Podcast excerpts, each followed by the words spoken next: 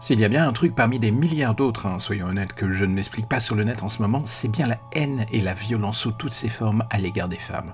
Qu'elles soient blanches, noires, politiciennes, actrices ou autres, il y a toujours quelque chose à leur reprocher, et ce d'une manière toujours de plus en plus violente. Comme s'il n'y avait aucune limite. L'idée n'est pas de se placer en dehors du problème, hein. je n'ai pas non plus été toujours exemplaire dans le domaine. Mais avec le temps, je me sens de plus en plus lointain de cette nouvelle génération numérique, voire génération tout court. Comme je le disais, il y aura toujours une raison de hurler contre X ou Y personne de sexe féminin, que ce soit sur Snapchat, Instagram, Twitter, Facebook, et toujours de pousser le curseur dans les régions encore plus lointaines du harcèlement. On est vraiment dans une époque formidable, une époque où l'escalade est devenue la norme en quelque sorte. Personne n'est parfait, comme je le disais, moi le premier, il peut arriver d'être un gros con. Mais il y a une différence entre le reconnaître et faire amende honorable, et l'autre cas qui est d'assumer jusqu'à plus soif pour faire rire sa communauté, ou bien encore vomir ses problèmes à la face du monde. D'où vient la source de cette haine? C'est une question que je me pose chaque jour et au final il faut bien être honnête. Elle frappe aussi bien les lambdas que les journalistes ou les gens du net avec une grosse audience il n'y a pas de cas typique. Et là, on ne peut se dire qu'une seule chose. Mais c'est quoi le putain de souci, bordel de merde? On a l'impression d'être devant une génération de psychopathes en gestation qui ne voient les femmes que comme des problèmes sur pattes. Et l'effet pervers est qu'en agressant ad vitam aeternam encore et encore et encore et encore, et toujours de manière plus agressive, cela n'aide en rien à solutionner le problème, le second effet qui se coule est logique, et la population féminine finit par réagir, ce qui est normal. Et au milieu, il y a les lambda, comme moi, comme vous, ceux qui regardent les balles pleuvoir d'un côté comme de l'autre, et qui se demandent comment un jour finira conflit. Les réseaux sociaux, quand on s'enfonce sur ce sujet précis, via 4chan, Reddit, euh, ou j'en passe d'ailleurs, montrent combien le problème est devenu réellement vicelard désormais, voire même juste flippant vu que bon nombre des personnes qui sont les porte-étendards de cette haine numérique n'ont plus conscience du problème. Et là, à ce moment, on se dit que l'on ne peut plus rien faire à part rendre coup pour coup et les pousser dans le ravin. Il y a un manque d'éducation dès le départ et il devient improbable qu'on puisse les aider à rattraper le temps perdu. Enfin, je crois, je pense, je m'interroge sans lendemain et cela me désole au final.